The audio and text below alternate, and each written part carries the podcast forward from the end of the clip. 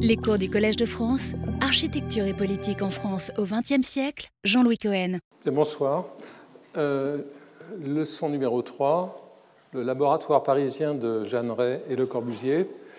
Euh, quelques remarques euh, générales avant de commencer.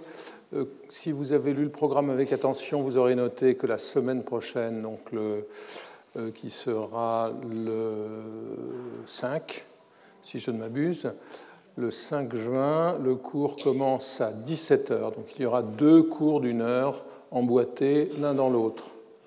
J'ai préféré doubler les cours plutôt que les diluer et de les interrompre par les vacances, les week-ends, les ponts du mois de mai, etc. Donc la semaine prochaine, le 5 cours à 17h et un autre à 18h. Ce sera la même chose euh, à un moment donné au mois de juin.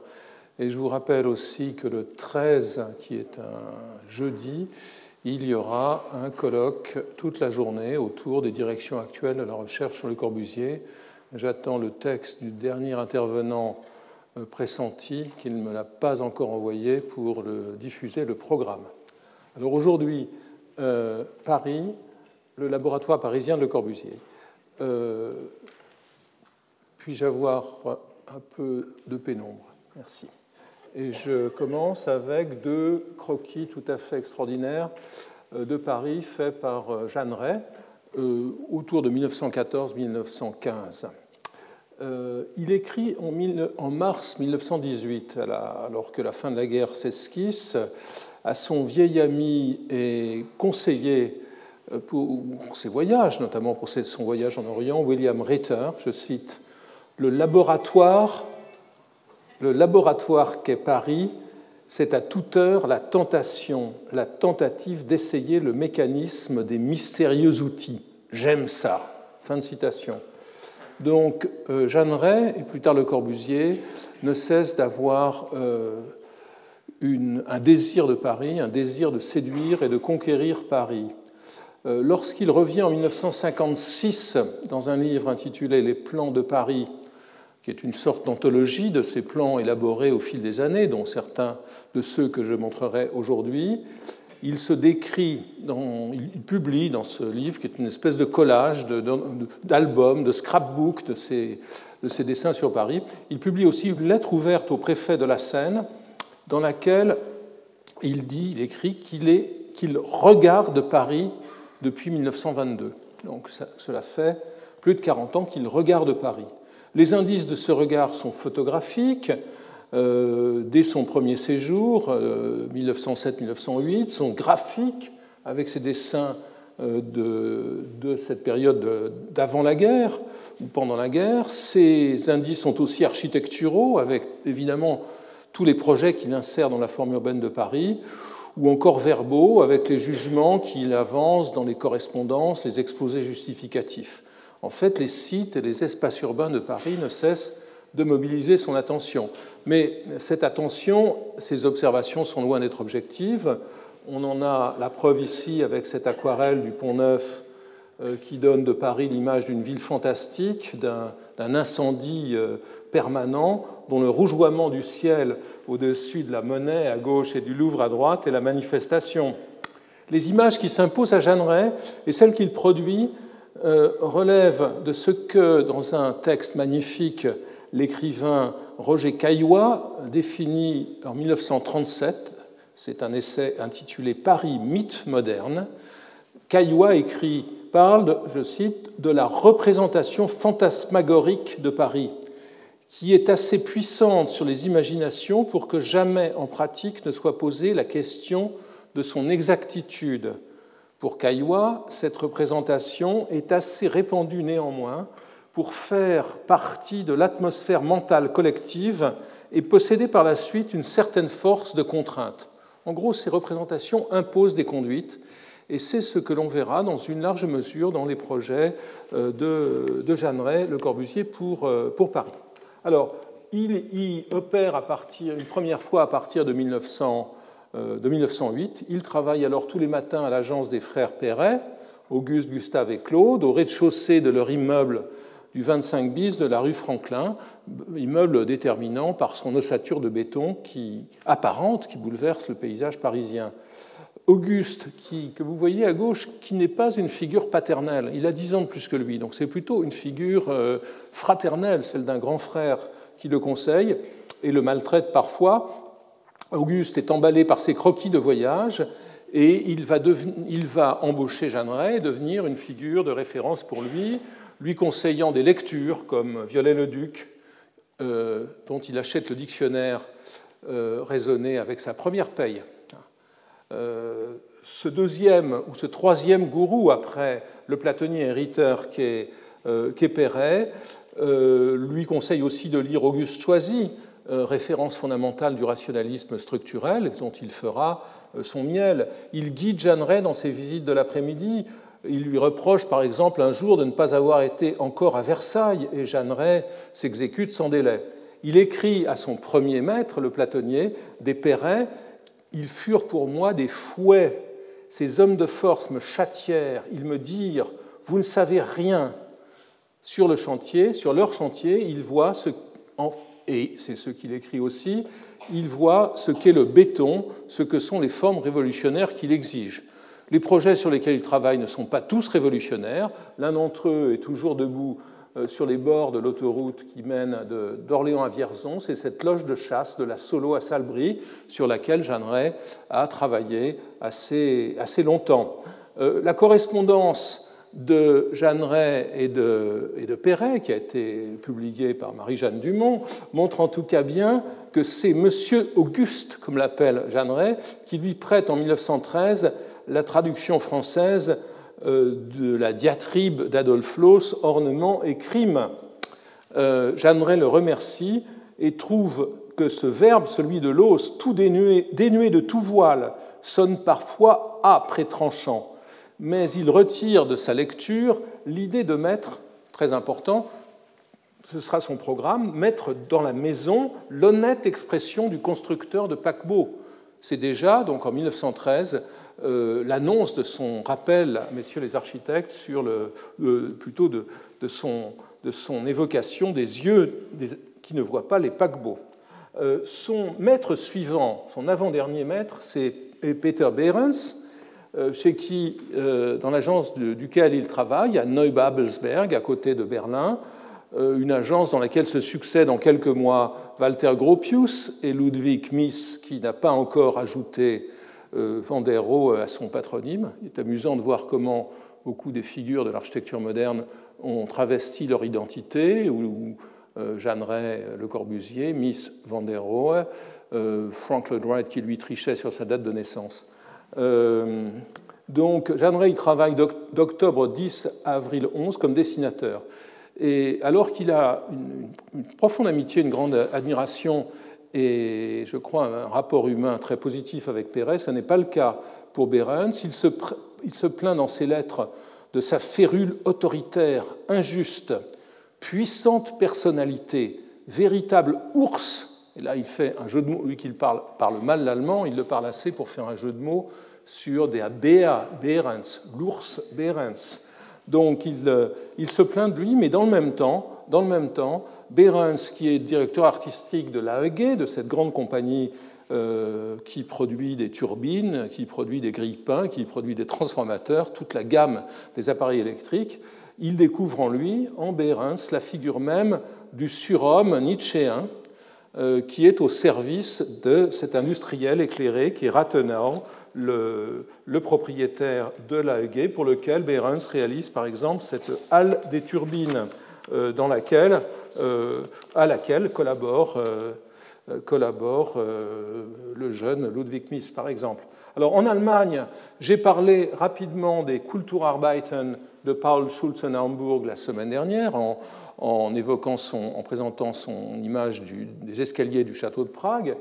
C'est une des lectures importantes. L'Allemagne, où Jeanneret, comme je l'ai dit, est chargé par le platonnier de rédiger un livre sur la construction des villes, c'est le terme, la traduction du terme allemand de Städtebau, le terme d'urbanisme n'étant pas encore bien utilisé, euh, Jeanneret découvre à travers l'Allemagne ce que sont les villes modernes et ce que sont aussi euh, les formes pittoresques de l'urbanisme. Les Kulturarbeiten de Schulzenhamburg, vous les voyez ici, sont tout à fait remarquables parce qu'ils présentent des formes urbaines vues en perspective et en plan, dans le même temps, par ailleurs, qu'il présente des exemples positifs et négatifs. Il y a une sorte de, de, manichéisme dans ces pages qui utilise sans doute pour la première fois dans le domaine de l'architecture la photographie comme argumentaire. C'est un livre très important.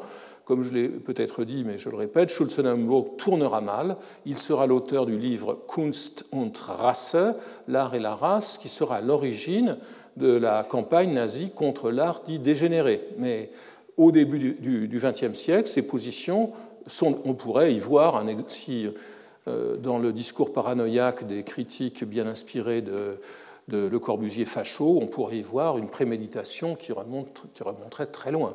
Mais je n'irai évidemment pas jusque-là. En tout cas, euh, Schulzenhamburg est, est, une lecture importante pour tous les architectes euh, radicaux et pas simplement pour les conservateurs. J'aimerais, pour élaborer son livre sur la construction des villes, j'ai parlé des dessins qu'il fera plus tard à la Bibliothèque nationale. Euh, il fait pour le moment, il s'intéresse, lorsqu'il est en Allemagne, à l'analyse de la forme des villes allemandes médiévales. Vous voyez ici ces dessins sur les carrefours, dans l'idée de produire un livre qui soit une sorte de boîte à outils pour dessiner les villes, mais il s'intéresse aussi aux euh, projets euh, qui émanent du mouvement pour la cité-jardin. Ici, le plan de la du Faubourg Jardin de Raymond euh, Unwin et Barry Parker à Hempstead, qu'il a calqué dans la publication allemande du livre de euh, Unwin, euh, L'urbanisme en pratique. L'urbanisme qu'il découvre en Allemagne, ce n'est pas seulement celui pittoresque des vieilles villes ou, néo-pittoresque des cités-jardins, c'est aussi l'urbanisme, la grosse Stadt, de la grande ville. Et de ce point de vue, une visite absolument déterminante, dont ces petits carnets d'enquête ont gardé quelques croquis, quelques traces, c'est celle de l'exposition générale d'urbanisme de Berlin en 1910, première grande manifestation euh, dans l'histoire de l'urbanisme, où euh, les Français sont assez peu représentés. On y trouve seulement Hénard, Eugène Hénard, dont, auquel Jeanne va s'intéresser plus tard, comme je vais le dire dans une seconde. Euh, les Français sont peu représentés. En revanche, il y a beaucoup de projets allemands, beaucoup de projets américains, pardon, énormément de projets américains, notamment le plan de Chicago de Daniel Burnham, et beaucoup de projets allemands autour du thème de l'extension de, Berlin, la création du Grand Berlin et l'extension de Berlin. Et vous voyez ici que Jeanne note, par exemple, euh, le, dessine le schéma de la grande ville tel qu'elle est proposée par l'équipe de Bruno Möhring, qui est un schéma extrêmement important dans l'histoire d'urbanisme moderne, l'idée d'une grande ville avec un centre dense des quartiers spécialisés et des pénétrations vertes, des cônes verts qui vont jusque dans le centre. Une idée très importante pour beaucoup de plans de ville, et Jeanneret la connaît très bien. Il écrit, euh, il écrit que cette euh, exposition générale a pour lui une importance capitale. Alors, après être passé en Toscane et en Ombrie, après être passé à Venise, après avoir découvert les Balkans, euh, Istanbul, le mont Athos, Athènes, Rome, Pise, Berlin, Munich, Prague, euh, évidemment Paris et Vienne. Euh, Jeanneret revient dans sa ville natale de La Chaux-de-Fonds, où il est associé à la, à la rénovation de l'enseignement de l'école d'art et où il essaye de s'établir. Comme beaucoup de jeunes architectes, la première commande qu'il obtient, après les trois villas qu'il avait réussi à réaliser, alors qu'il avait encore un âge tendre autour de 1907, la première villa euh, qu'il euh, réalise, et euh, l'une des deux qu'il construit dans sa ville natale, c'est celle de ses parents, sur un terrain qui domine la ville, assez proche de ses premières villas. Il construit, vous le voyez ici, une grande maison, rapidement dénommée la Maison Blanche par les chaudes-fauniers, qui n'est plus comprimée à l'intérieur d'une forme préconçue ou d'un stéréotype, comme c'était le cas pour les chalets précédents, mais euh, elle, s'épanouit dans une certaine mesure. Vous voyez, elle, inclut un jardin architectonique. Elle n'est pas placée sur un promontoire, mais posée sur la pente et où elle, elle s'étale. Vue euh, depuis le chemin d'accès, la maison évoque sans doute euh, ces croquis de demeure d'Istanbul, celui que vous voyez à gauche, dessiné l'année précédente. cette maison est d'emblée pensée comme en liaison avec son, ses extérieurs. On y accède au terme d'une longue déambulation depuis le chemin jusqu'à l'angle du jardin ici, où on peut entrer avec une pergola qui évoque celle que Jeanneret a vue à Pompéi. quant à l'entité que forme la maison, vous voyez cette espèce de bloc de la maison et du jardin, qui sont bien intégrés, c'est quelque chose qui rappelle fortement la maison de Hermann Muthesius à Nicolasee, à côté de Berlin. Muthesius était un des fondateurs du Deutscher Werkbund, un des rénovateurs de l'architecture et des industries d'art en Allemagne. Et Jeanne, Ray connaissait bien la maison de Muthesius, que j'aurais dû vous, montrer, mais euh, essayez de l'imaginer. Elle avait été publiée dans, dans, des livres et il y avait assisté en 1910 à une représentation d'une songe d'une nuit d'été. Donc il est intéressant de voir que les premières maisons de euh, cette maison qu'il fait à son retour, qui a quelques accentures, qu'elle est aussi très, euh, très berlinoise. Et, son enduit blanc, la toiture en amiante-ciment, matériau très, très innovant à l'époque, l'assimile à ces constructions allemandes euh, du moment. Alors l'intérieur est, frappant par sa luminosité, autre écho des résidences de, de Muthesius, et vous voyez ici l'axe principal du rez-de-chaussée et l'axe transversal avec cette baie qui est ici à gauche et en haut. L'axe qui relie les pièces de réception conduit de la salle à manger qui s'ouvre sur le jardin par cette fenêtre en abside au salon éclairé par une fenêtre rectangulaire sur la pente. Et ici, une chose très importante, c'est pour la première fois, euh, cette maison devient une machine à regarder le paysage. Jeanneret parle d'une grande baie sur l'horizon euh, et dans l'antichambre d'une grande baie sur la forêt. Au premier étage, les maisons, vous le voyez peut-être pas très bien ici, les maisons, les fenêtres pardon, sont alignées euh, sous la toiture, et ceci évoque, euh, cet étirement horizontal évoque pardon, euh, cette maison de Frank Lloyd Wright, la Winslow House construite à River Forest, au fond, une vingtaine d'années plus tôt, que Jeanneret connaissait par la publication, une des publications allemandes de l'œuvre de Wright, qui était dans la bibliothèque de la Chaux-de-Fonds, de l'école d'art de la Chaux-de-Fonds, qui n'y est plus, qui a été volée peut-être par Jeanneret lui-même. Donc, euh, ce qui est intéressant, c'est la liaison très, étroite, très précise entre l'intérieur décloisonné, vous voyez ici, dans lequel les ouvertures euh, conversent entre elles, et le panorama de la ville et des sommets qui l'entourent.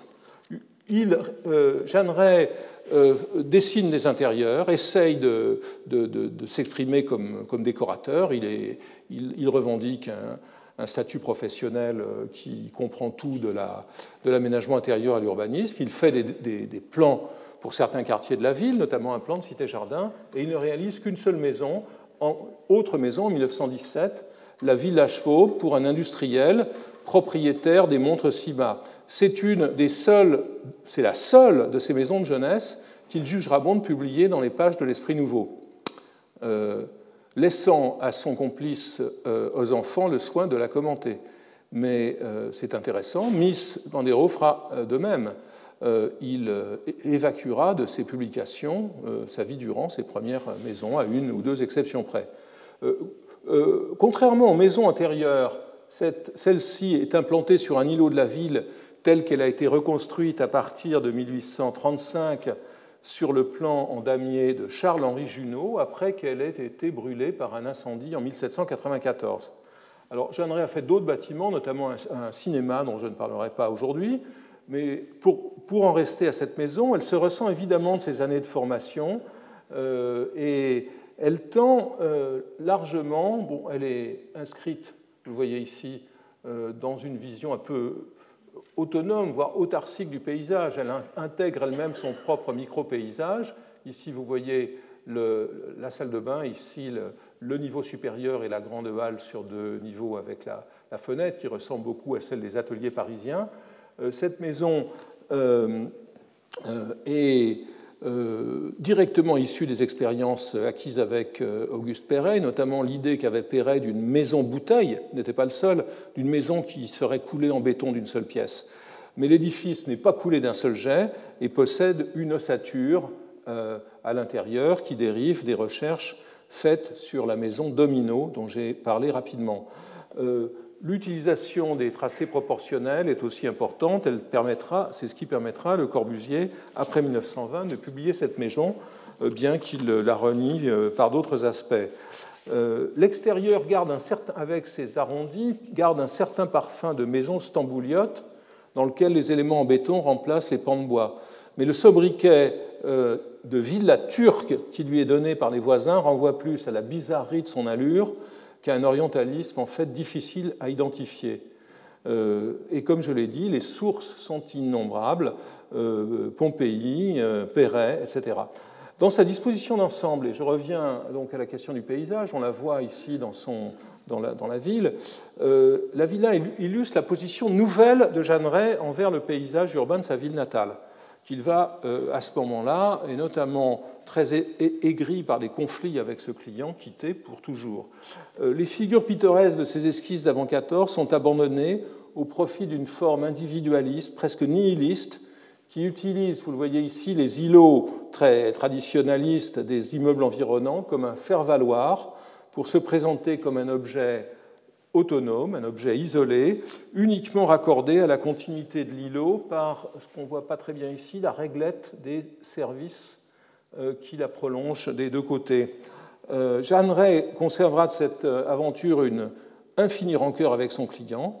Ils auront des conflits sur les honoraires, ce qui est classique avec des architectes, mais il verra aussi un véritable départ, comme il l'écrit à Ritter en 1920. Il affirme je me consacre, à des œuvres sérieuses, même savantes, c'est-à-dire à des peintures qui soient au moins le prolongement de ma village fauve. Donc il en était très fier. Et euh, on va parler un peu de ces peintures. Alors, que fait-il à Paris pendant cette période-là, à la fin de la guerre? Euh, C'est un volet de Jeanneret euh, slash Le Corbusier qui est important, qui, à mon avis, surdétermine largement ses positions politiques des années 20 et d'une partie des années 30. Jeanneret qui était déjà donc décorateur, architecte, urbaniste, euh, euh, épistolier, pas encore vraiment critique, qui avait tenté d'écrire deux livres, n'en avait publié aucun, publié aucun voulait devenir entrepreneur, voulait saisir l'occasion de la guerre et de la reconstruction pour devenir riche. Et il le fit en travaillant avec l'ingénieur Max Dubois, qui était un spécialiste du béton armé, qui avait traduit en allemand un des principaux traités sur la construction en béton, on est plus précoce. Euh, avec Dubois, Jeanneret s'engage dans une nébuleuse d'entreprise.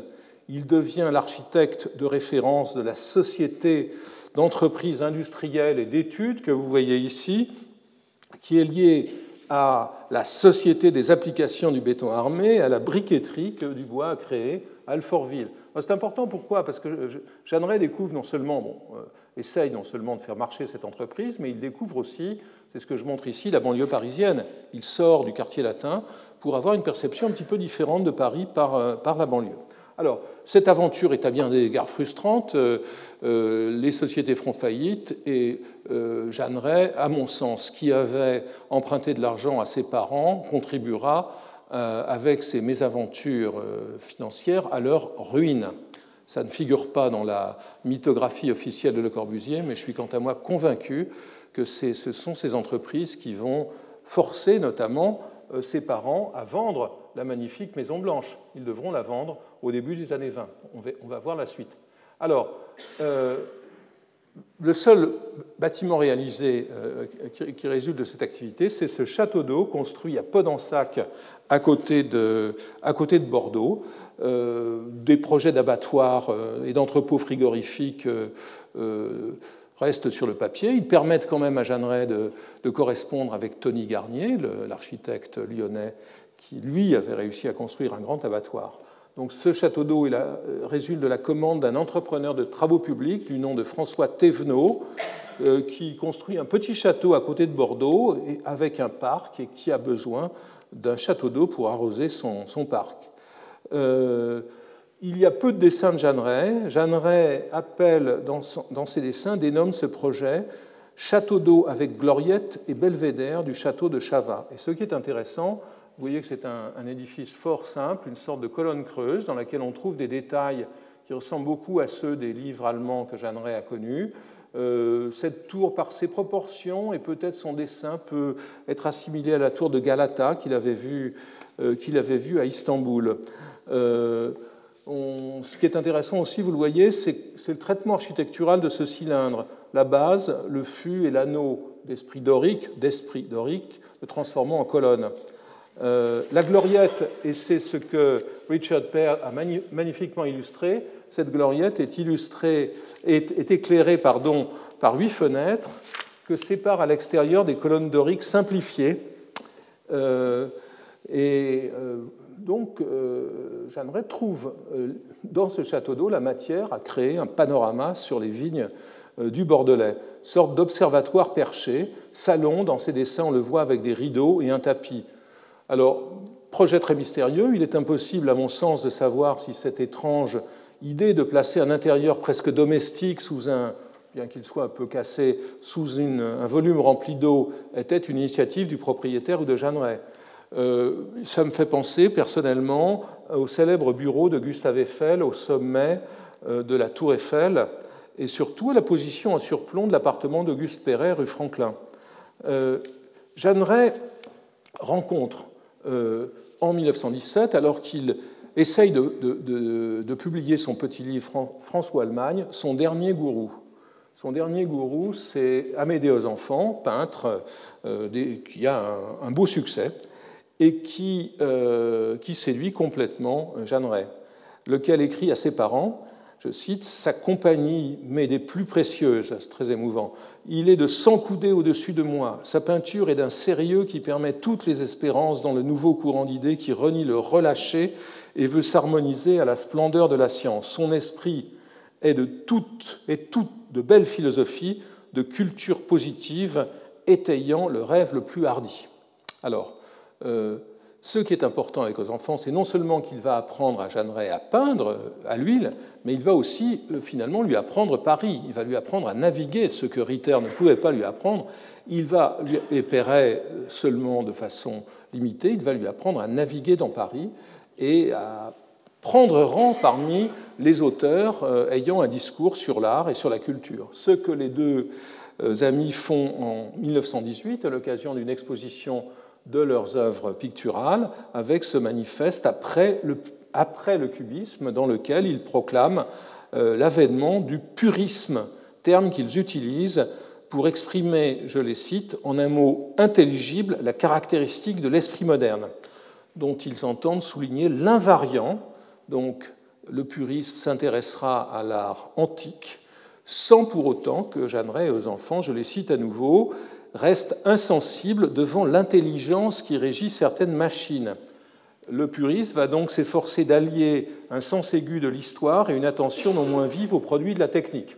Alors, ce n'est pas tout à fait au centre de mon propos, c'est dans la continuité de, cet effort, aux enfants, Jeanneret, le publiciste et poète Paul Dermé, crée en 1920 la revue L'Esprit Nouveau, dont le titre dérive d'une conférence donnée par Apollinaire en 1917. L'Esprit nouveau sera publié par Aux enfants et Jeanneret, d'Hermé abandonnant très vite la partie jusqu'en 1900, euh, 1925.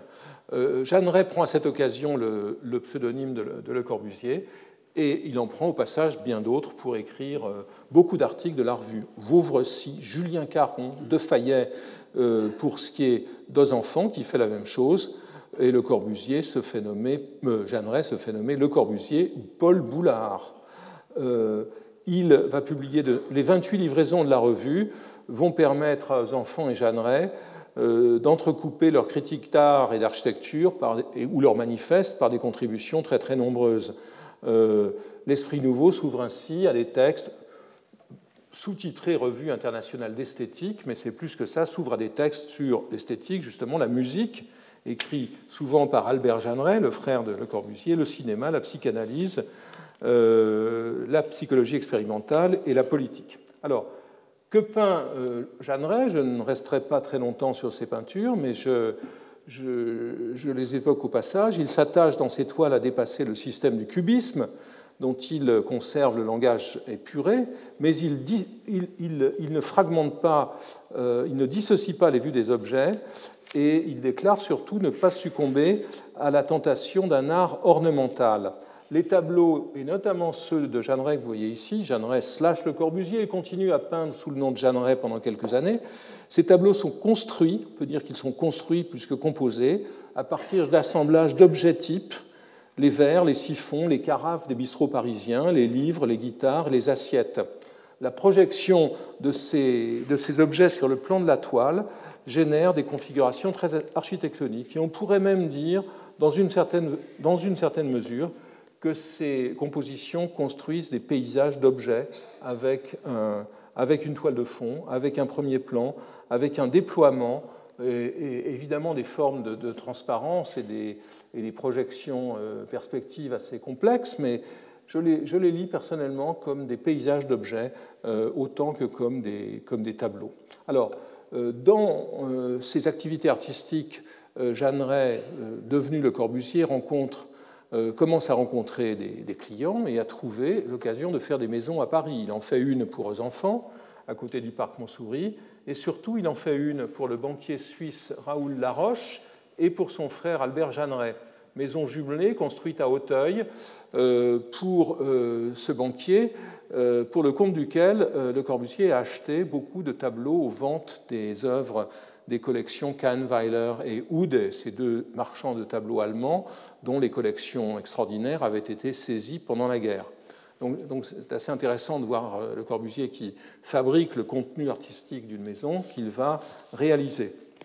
Euh, il va étudier énormément d'options pour ces maisons. On voit ici un premier dessin euh, dans lequel la galerie de peinture construite plus tard n'est pas présente, un autre, une maquette où au contraire cette galerie apparaît mais comme un prisme assez rigide et pas encore suspendu au sol au-dessus de pilotis. Donc c'est un projet qui va l'occuper énormément et dont euh, la Genèse bascule, dont l'histoire bascule lorsque euh, Le Corbusier et quelques autres voient en 1923 les contre-compositions de Theo van Doesburg et, Cornelis van Esteren à la galerie de euh, Léonce Rosenberg à Paris. Donc les maquettes de De Style.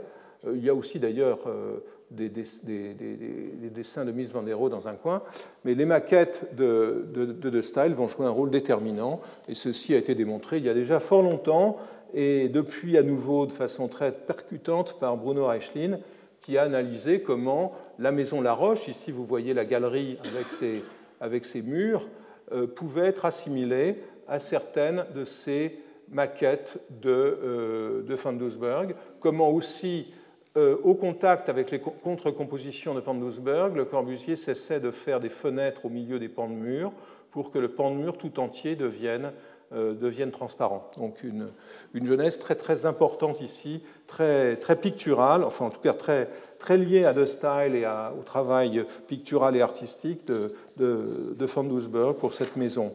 Euh, les deux maisons sont par ailleurs très dissemblables. Euh, la maison de Jeanneret et de son amie suédoise Lotte Raff est assez simple, c'est une maison avec des niveaux superposés. Tel n'est pas le cas de la maison Laroche, euh, qui est très très différente. On voit ici le hall à gauche qui est en retrait par sur l'alignement de l'impasse et qui se déploie sur trois niveaux et conduit à une rampe à l'intérieur de, la, de la galerie de peinture. Le hall, l'escalier, euh, la rampe et l'arrivée sous, le, plafond. Les filets sont là pour euh, empêcher les visiteurs aujourd'hui de tomber. Donc vous voyez la diversité de tous ces, espaces, les, contrastes, les, contrastes, de couleurs. Euh, il est important de voir d'où vient ce dispositif et cette séquence qui conduit au rez-de-chaussée horizontalement à l'escalier, à la rampe. Ici, euh, Le Corbusier développe une notion que lui inspirent les, euh, les dessins de Choisy sur l'acropole d'Athènes et sur les processions, sur l'itinéraire de la procession des Panathénées que Choisy avait analysé sous l'Antiquité. Cette rampe est le point d'arrivée, euh, la rampe que vous voyez ici, le point d'arrivée de la promenade architecturale développée depuis le seuil de la maison et dont Le Corbusier décrit euh, le déploiement que scande, le, euh, que scande la polychromie des murs. Je le cite. On entre, le spectacle architectural s'offre de suite au regard. Ensuite, un itinéraire et les perspectives se développent avec une grande variété. On joue avec l'afflux de la lumière éclairant les murs ou créant des pénombres. Les baies ouvrent des perspectives sur l'extérieur où l'on retrouve l'unité architecturale. Donc vous voyez, euh, le parcours ici, le parcours qu'orchestre euh, Le Corbusier, ce n'est pas tant le parcours à plat à plat. Enfin, il y a quand même des escaliers, un effet, de, un effet de montée ici. Ce n'est pas le parcours de l'acropole, c'est un parcours plus complexe dans lequel la promenade parcourt l'intérieur comme s'il s'agissait au fond d'un paysage de montagne avec des crêtes et des apics. Alors, en parallèle avec ce projet parisien, Le Corbusier construit une deuxième maison pour ses parents, qui apparemment, l'histoire officielle, c'est qu'ils ne pouvaient pas payer les factures de chauffage, et sans doute pas totalement les emprunts. Ils la vendent, ils la vendent assez mal et se trouvent avec assez peu d'argent, mais cela leur permettra de s'installer euh, d'abord dans un chalet au-dessus du lac Clément, puis de faire construire, de faire construire une petite maison euh, par Le Corbusier. Son père écrit, par exemple, euh, dans une lettre à Jeanneret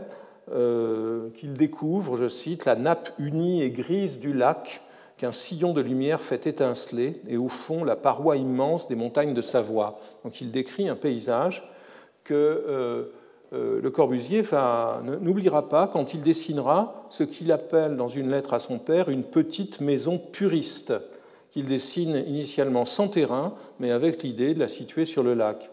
Après bien des péripéties, une étroite bande de terre que vous voyez ici est acquise euh, euh, sur la rive du Léman, à la limite de Vevey, dans un site que dominent de très très beaux vignobles en terrasse. Le projet réalisé est presque une réduction homothétique de la parcelle qui prend, selon les mots de Charles-Édouard Jeanneret, de Georges-Édouard Jeanneret, le père, très attentif en suivre le chantier, la forme d'un wagon. Alors cette maison qui est opaque ici à gauche, du côté de, la, route, de la route de Lavaux, est totalement déterminée par la vue sur le lac et la lumière, euh, la lumière qu'il reflète. Elle donne à Le Corbusier l'occasion de, poursuivre sa réflexion sur les ouvertures. Euh, on se souvient de ce qu'il disait sur la Maison Blanche et le rôle pour cadrer les vues. Euh, lorsqu'il revient en 1954 sur ce bâtiment dans son petit livre, dans son opuscule Une petite maison, il écrit, citation très éclairante, le paysage omniprésent sur toutes ses faces, omnipotent, devient lassant. Avez-vous remarqué qu'en de telles conditions, on ne le regarde plus? Pour que le paysage compte, il faut euh, le limiter, le dimensionner par une décision radicale, boucher les horizons, ce qu'il fait ici par exemple, avec cette fenêtre carrée, boucher les horizons en élevant des murs et ne les révéler par interruption des murs qu'en des points stratégiques. Premier de ces points stratégiques ici, c'est évidemment cette fenêtre de 11 mètres de longueur qui euh, éclaire le séjour et qui vient introduire à nouveau le Corbusier l'immensité du dehors, l'infalsifiable unité d'un paysage lacustre avec tempête ou calme radieux. Le second point stratégique, c'est cette ouverture carrée, euh, euh, là où le Corbusier se propose de créer une chambre d'été, euh, en tout point opposée à la bande à l'intérieur. Donc il y a une opposition clairement entre cette fenêtre qui reste une fenêtre percée et cette fenêtre en longueur, qui va faire l'objet d'une polémique, qui va nourrir une polémique avec, euh, avec euh, Auguste Perret, pour qui il ne saurait y avoir de fenêtre que verticale, car selon Perret, la fenêtre, c'est le cadre de l'homme debout. Une fenêtre horizontale est un anathème mais quand elles deviendront à la mode, euh, Perret ne, se privera pas d'en réaliser lui-même. Alors le lac, le lac Léman joue un rôle très, très important dans d'autres projets de, Le Corbusier pendant les années 20, et j'en arrive rapidement à Paris. Euh, je les évoque en passant assez vite. Ici, euh, le projet pour la, Société des Nations en 1927, c'est un concours dont, auquel l'échec de Le Corbusier va, va, donner une dimension quasi mythique. Il se présente à ce, à ce concours. Il élabore un bâtiment qui est le plus grand de ses projets du moment, qui est un bâtiment très, très vaste avec des bureaux et des, salles de séance perchées sur des pilotis. Et euh, je suis particulièrement intéressé par ce dessin, ces quatre dessins, ces quatre croquis qui montrent à nouveau le, profil des, Alpes vues depuis le lac Léman et la manière dont le bâtiment est une machine à cadrer. J'abuse un peu du terme machine, est un dispositif, disons, à cadrer le lac. Vous voyez ici la vue sous les pilotistes, une sorte de dilatation de la fenêtre en longueur de la maison à Corso, et vous voyez à nouveau à quoi servent les terrasses. C'est pratiquement l'annonce de ce que fera à nouveau la terrasse de l'unité d'habitation de Marseille dans les années 50. Donc le projet pour la Société des Nations est un projet totalement euh, déterminant dans cette idée d'inscrire les grands édifices, eux aussi, dans le paysage. Euh, à la fois de manière euh, dans un rapport avec les lointains et dans un rapport bien plus trivial, je dirais, avec le, avec le terrain dans lequel le bâtiment se déploie, ce qui sera reproché à Le Corbusier par le jury qui euh, donnera le premier prix à trois architectes conservateurs. Vous voyez ici deux de leurs projets, dont un projet assez amusant et assez, assez bien ficelé de Joseph Vago, architecte hongrois, réfugié à Rome après la Révolution hongroise. Cet échec de Le Corbusier va, le conduire à lancer une campagne de presse, comme il le fera plusieurs reprises, avec ses amis architectes modernes contre les institutions. Il le fait en 27, il le fera au moment de son échec au concours pour le Palais des Soviets en 1932 à nouveau, il le fera encore une fois à New York à propos des Nations Unies. Il appréciait beaucoup le genre de la plainte et savait faire partager ses plaintes par ses amis.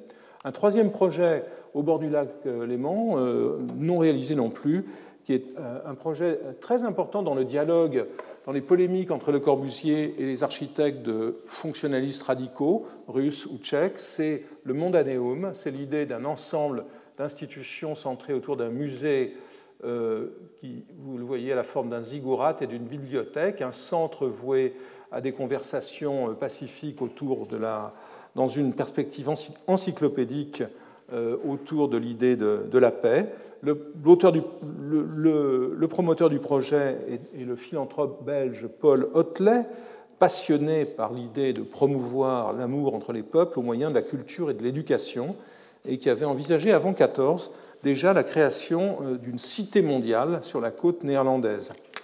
Alors, euh, Le Corbusier s'empare de ce projet qui lui donne l'occasion d'une revanche, ou dans lequel il croit voir l'occasion d'une revanche sur euh, son échec à la Société des Nations.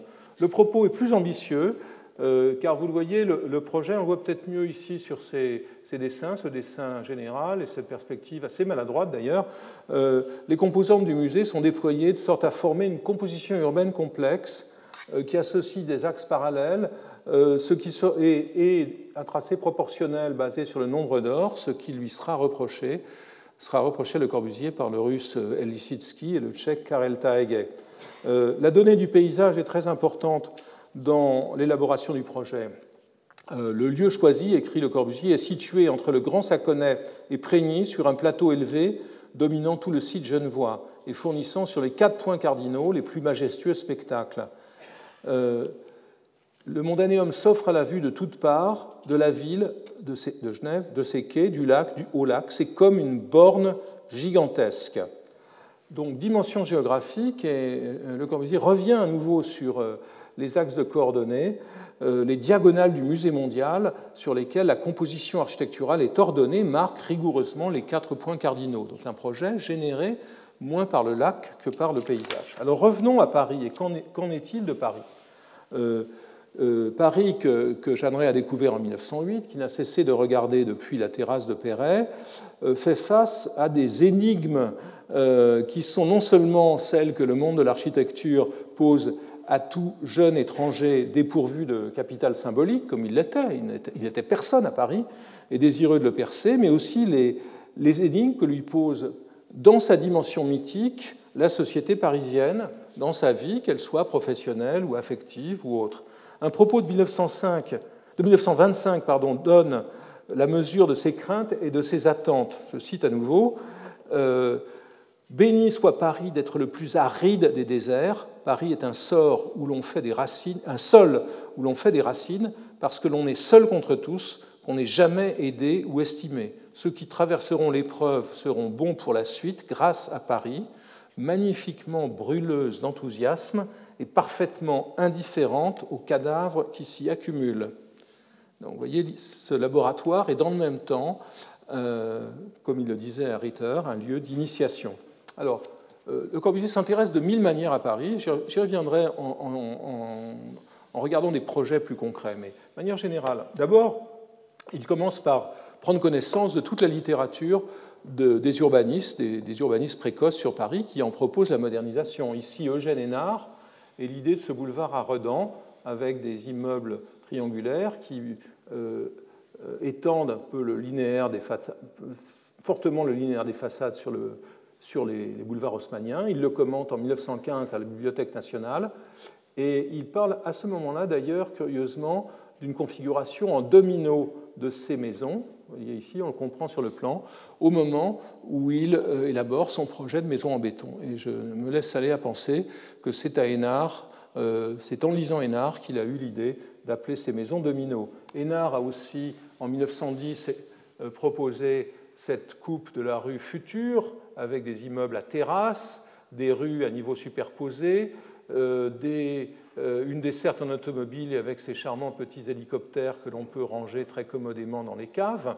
Euh, c'est à l'origine de son idée de ville pilotis, d'une ville avec un sol artificiel euh, qu'il dessine en 1915 et qui est une des grandes idées de sa génération d'urbanistes. Il travaille aussi ici, vous le voyez, à partir d'idées, les idées de Perret d'une ville-tour, mais qui est appliquée dans ce schéma théorique plutôt à un site euh, maritime comme celui de New York, et il connaît parfaitement les concours qui se développent, parce qu'il s'intéresse à l'Allemagne, même s'il est critique, qui se développent en Allemagne, comme celui pour la Friedrichstrasse à Berlin. Donc, euh, il compare d'ailleurs en 1925 ces projets de tours, les uns émanant de Perret, comme celui-ci, fait en 22 par Perret entre la Porte Maillot et Saint-Germain, un autre projet de Mies van der Rohe, un autre projet de Perret en métal. Donc il absorbe comme une éponge toutes les idées qui se déploient autour de la grande ville.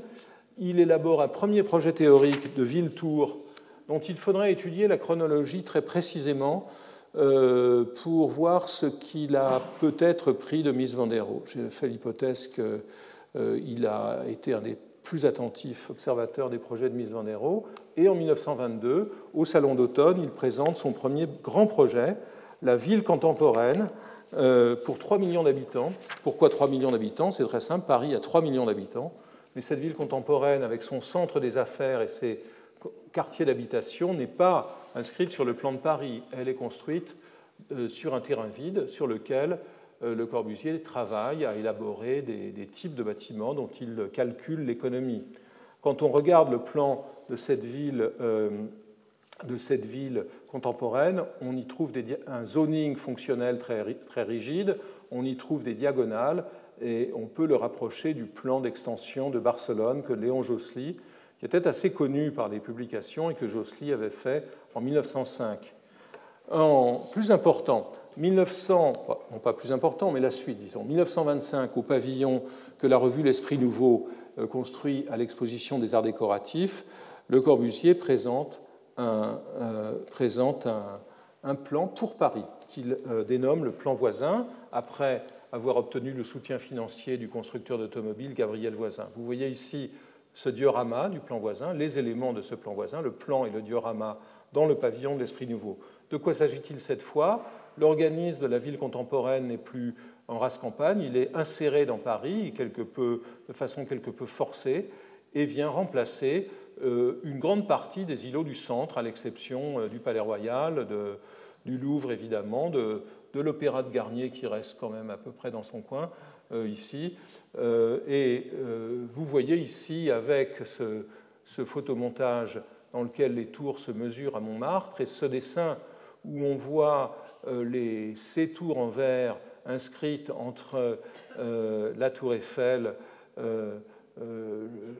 Montmartre, un peu déplacé là, ou est-ce Chaillot, je ne sais pas, euh, et, l'île de la Cité, vous voyez comment ce, dispositif vient se mesurer, euh, se mesurer avec les grands bâtiments du site parisien. Dans ses premiers dessins, ce que l'on a vu tout à l'heure, il euh, s'arrêtait sur le noyau historique constitué par l'île de la Cité Notre-Dame. Ici, il élabore un cadre de référence très proche de celui qu'on qu'on trouve dans l'espace des romans et des récits du XIXe siècle. Euh, les, figures constitutives, comme vous les voyez ici, et encore plus comme, on les verra lorsque dans sa conférence, une conférence sur le plan voisin de Paris euh, à Buenos Aires en 1929, il situera ces tours au milieu dans un périmètre défini par les grandes émergences monumentales parisiennes. Donc on voit très bien dans ce dessin ce dessin ce qu'avait écrit Jules Michelet dans un plan, d'ailleurs, pour une leçon au Collège de France, curieusement, en 1838. Jules Michelet notait, je cite, il n'y, a il n'y a rien de plus grand au monde que le Louvre, Tuileries, Louvre-Tuileries, allant vers l'arc, poursuivant de l'arc, retournez-vous, de l'arc, retournez-vous, évidemment, il ne pouvait pas imaginer ça, donc de l'arc, retournez-vous, euh, vous voyez le Panthéon, comme d'ailleurs euh, Jeanneret, hein, le Panthéon, par-dessus Notre-Dame, regardez, le Panthéon par-dessus Notre-Dame, et les Invalides, les Invalides y sont aussi, révolution, révolution, le Panthéon, sur religion, Notre-Dame, et royauté, les Invalides. Donc, révolution sur religion et royauté, antique et moderne, unité. Je ne sais pas si Le Corbusier avait lu Michelet, mais euh, ce n'est pas impossible, et en tout cas, je trouve que la convergence est frappante. Donc, comme, donc quoi est-ce que Le Corbusier voit euh, résider l'esprit de Paris, puisque c'est euh, de cela qu'il s'agit dans sa conférence qu'avait commenté il y a longtemps et fort bien Bruno Reichlin. Quel est l'esprit de Paris? euh, Et c'est un, paradoxe. Le Corbusier se présente comme celui qui va sauver Paris, mais il va sauver Paris en l'assassinant. Euh, revenons sur le plan voisin, ici par exemple, cette maquette qui sera faite plus tard pour le film de Pierre Chenat, L'architecture d'aujourd'hui, montre bien de quoi il s'agit. Le centre de Paris est complètement oblitéré par un bouquet de tours. Le Corbusier n'était pas le seul à avoir cette idée. Il faut le situer dans sa génération. L'idée que la ville médiévale et, euh, celle qu'il avait suivie était condamnée, qu'elle était malsaine, qu'il fallait la raser, c'était une idée très répandue. Tous les architectes modernes, aucun architecte moderne, aucun dans la génération de Corbusier n'avait la moindre affection pour le tissu historique des villes européennes. Ça n'existe pas. Donc il faut bien le situer dans son contexte. Mais euh, ce qui est frappant, c'est la manière dont il entend être conforme à l'esprit de Paris. Je rase Paris, mais je suis conforme à son esprit. Pourquoi? Parce que l'esprit de Paris, eh bien, ce n'est pas Paris. L'esprit de Paris, ce n'est pas la ville elle-même. L'esprit de Paris, ce sont les grands édifices qui sont situés sur les hauteurs, ce sont les grands édifices monumentaux. Et ici, évidemment, je n'ai pas besoin de vous montrer à nouveau euh, les aquarelles euh, réalisées sur l'acropole par Jeanneret. Dans ces aquarelles, on ne voyait pas Athènes, ce que l'on voyait, c'était les collines. Et donc, euh, pour, pour, pour le Corbusier, tout se passe comme si la leçon de Rome, la leçon de Rome qu'il avait énoncée, était la leçon des sept collines de Rome et qui devenait ici la leçon de Paris avec les collines de Montmartre, de Montparnasse, de Belleville, la montagne Sainte-Geneviève et, l'étoile et la colline de Chaillot. Donc tout se passe comme si euh, l'esprit de Paris, eh bien, c'était comme l'esprit de Rome, celui de ses collines et pas celui de ses édifices. Alors, euh, euh Jeanne Ray va continuer à travailler euh, en parallèle avec ses grands plans, avec l'idée de réformer complètement la ville. Ce plan de 1925 connaîtra des versions successives, il se simplifiera, les édifices changeront de caractère, il en, aura, il en dressera notamment une version très, très différente euh, au moment de l'exposition de 1937, dont je parlerai la semaine prochaine. Il y reviendra après la guerre, la Seconde Guerre mondiale, dans son livre Les plans de Paris. Mais dans le même temps, dans le même temps la présence de, cet esprit de Paris réduit au monument se fait sentir dans des projets plus modestes, je dirais des projets plus capillaires, euh, qui sont euh, des projets parmi les nombreux projets qu'il essaye de construire à Paris, euh, pratiquement toujours en vain. Donc ici, un projet d'immeuble rue avec un stade sur le toit. Vous voyez qu'il est inscrit ici entre Montmartre, Notre-Dame et le Panthéon, donc le même, la même explication. cet immeuble, dans ses superstructures en tout cas, dialogue avec les collines. Et ici, évidemment, très facile dans cet immeuble de la rue Faber, sur l'esplanade des Invalides, l'idée de faire entrer, de, capter la, vue des Invalides à l'intérieur du, du, bâtiment. Alors, euh, cette vision de Paris, notamment du Paris vu des terrasses, n'est pas l'exclusivité de Le Corbusier. Et euh, je ferai un petit rapprochement entre la terrasse de Charles de Bestegui dont je vais parler et une terrasse qui est celle de Babar dans euh, l'ABC de Babar, publié par l'excellent Jean de Brunoff en 1934. Jean de Brunoff était sans doute peut-être, je ne sais pas, un familier des réceptions qu'organisait l'excentrique Charles de Bestegui, collectionneur euh, d'art euh, espagnol, euh, mais aussi ami des surréalistes modernes. Et donc, Bestegui demande à Le Corbusier de lui construire, de lui construire, de lui aménager un appartement et une terrasse. Il s'en explique ainsi, cet appartement et cette terrasse créés euh, sur un immeuble des Champs-Élysées. Pour Bestegui, cet appartement, je le cite, n'a jamais été conçu pour être habité. Euh, j'intentionnais, c'est ainsi qu'il écrit, euh, d'utiliser ce domicile pour y donner des réceptions dans un cadre rappelant les intérieurs d'autrefois, quand les chandeliers scintillaient dans la lumière d'innombrables flammes.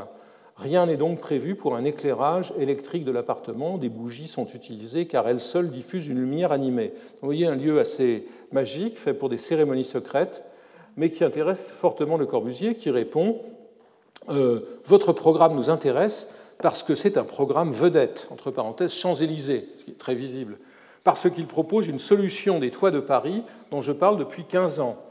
Euh, ce qui est un peu exagéré. Les toits de Paris, c'est quoi? Des toits plats, évidemment, des toits plats dont que Le Corbusier a vu, euh, a connu chez Perret finalement. Alors, il réalise pour Vestegui, euh, il aménage l'appartement, il y installe un périscope, dont vous voyez la coupe ici, un périscope qui permet de capter les vues de, de capter par une lentille d'optique les vues à l'horizontale sur Paris et de les projeter sur une table. Dans le même temps, ce qui est intéressant, c'est que c'est un, c'est un projet qui nie pratiquement Paris. À nouveau, euh, rapporter cette vision euh, et le croquis et la vision du toit sur lequel sont disposés des, des buis euh, dans, des, dans des, bacs sur lesquels on trouve un point d'observation un peu plus élevé, rapprochons ça à nouveau de l'acropole d'Athènes. Paris n'existe pas. Cette terrasse est mise en relation avec les grands édifices. avec les grands édifices. En revanche, le, spectacle parisien est projeté par le périscope en dessous. Donc une machine une machine à regarder Paris. Euh, c'est ce de ses derniers projets réalisés dans le centre de Paris, euh, de toute son activité. Alors, en périphérie de Paris, euh, Le Corbusier réalise entre 28 et 31 cette villa dite les heures claires pour les week-ends de l'assureur Pierre Savoie. C'est un projet qui est d'emblée présenté par Le Corbusier dans le premier volume de son œuvre complète comme déterminé par sa situation. Je cite vous voyez ces croquis en haut et cette photo de Richard Père un peu dramatisée, sans doute trop. Euh, site, magnifique propriété formée d'un grand pâturage et verger formant coupole entouré d'une ceinture de hautes futaies. Situation que le Corbusier retrouvera d'ailleurs à Ronchamp, ou qu'il essayera de, retrouver et de, mettre en forme à Ronchamp. La maison ne doit pas avoir un front situé au sommet de la coupole, la coupole c'est le terrain, elle doit s'ouvrir aux quatre horizons. C'est à nouveau l'acropole, hein, au sommet de la coupole. L'étage d'habitation, avec son jardin suspendu, se trouvera élevé au-dessus de pilotis, de façon à permettre des vues lointaines sur l'horizon. Quatre ans plus tard, lorsqu'il publie le second volume de la même œuvre complète, le bâtiment a été construit entre-temps, le propos est beaucoup plus net et il explique La maison se posera sur l'herbe comme un objet, sans rien déranger. Dans cet agreste paysage, le Corbusier utilise à nouveau ce terme, agreste paysage, paysage de verger, d'ailleurs les Savoies euh, vivront de leur verger, notamment pendant la guerre euh, et dans l'après-guerre. Cette boîte au milieu des prairies euh, est une sorte d'intersection entre une forme qui est très simple, cette forme sur plan carré, et le parcours sinueux d'une promenade architecturale qui commence en automobile, on arrive en automobile, et qui continue qui continue avec une rampe. Et donc ce, lieu que vous pouvez facilement visiter peut ainsi être perçu selon euh, divers registres. Euh, euh, sous les pilotis, une étendue horizontale. À l'étage, il s'inscrit dans une fenêtre en longueur vitrée, celle du salon et dans celle ouverte du patio que vous voyez à gauche. Ce dessin que vous voyez ici indiquant parfaitement la, la relation établie entre le paysage intériorisé du patio et celui du verger à l'extérieur, de part et d'autre de ce diaphragme que constitue la paroi, paroi ouverte, que vous voyez à nouveau dans la photographie de Père. Il s'agit là d'une des plus convaincantes illustrations d'un principe énoncé dans Vers une architecture, qui est le suivant. Je cite Considérant l'effet d'une architecture dans un site, donc vous voyez que c'est une préoccupation lourde pour le Corbusier, le dehors est toujours un dedans. Le lieu de la rencontre entre le dehors et dedans, de l'interpénétration, est donc ce jardin, comme il l'écrit ailleurs, ce jardin suspendu sur lequel s'ouvrent en toute liberté les murs de glace coulissants, vous voyez ici, euh, du salon et plusieurs des pièces de la maison. Ainsi, le soleil entre partout, au cœur même de la maison. Devenu extérieur, la rampe qui passe à l'intérieur conduit au solarium, où le regard peut enfin embrasser tout le terrain avec la même idée de fenêtre carrée que vous voyez ici que dans la petite maison de Corso. Alors, j'en termine. Encore en chantier, la Villa Savoie est au centre des conférences que le Corbusier donne en Amérique du Sud à l'automne 29. Il la transforme d'ailleurs en une sorte de maison type dont il implante un groupe de vins euh, dans un coin de belle campagne argentine où continueront, écrit-il, de paître les vaches. Euh, je le cite à nouveau, euh, les habitants venus ici parce que cette campagne agreste était belle avec sa vie de campagne, ils la contempleront maintenue intacte du haut de leur, jardin suspendu euh, ou des quatre faces de leurs fenêtres en longueur. Leur vie domestique sera, sera insérée dans un rêve virgilien. Cette mobilité conférée à la villa de Poissy, pensée sur un site spécifique, celui, donc très spécifique, celui de Poissy, puis soumise à un principe de répétition sérielle, que vous voyez ici, est en quelque sorte justifiée par Le Corbusier lorsqu'il explique, lorsqu'il expose en, il explique en 1929, toujours dans ses conférences, combien chaque site peut euh, composer, peut, composer peut, peut faire avec ce simple prisme rectangulaire qu'est la maison. Merci. Retrouvez tous les contenus du Collège de France sur www.colège-2-france.fr.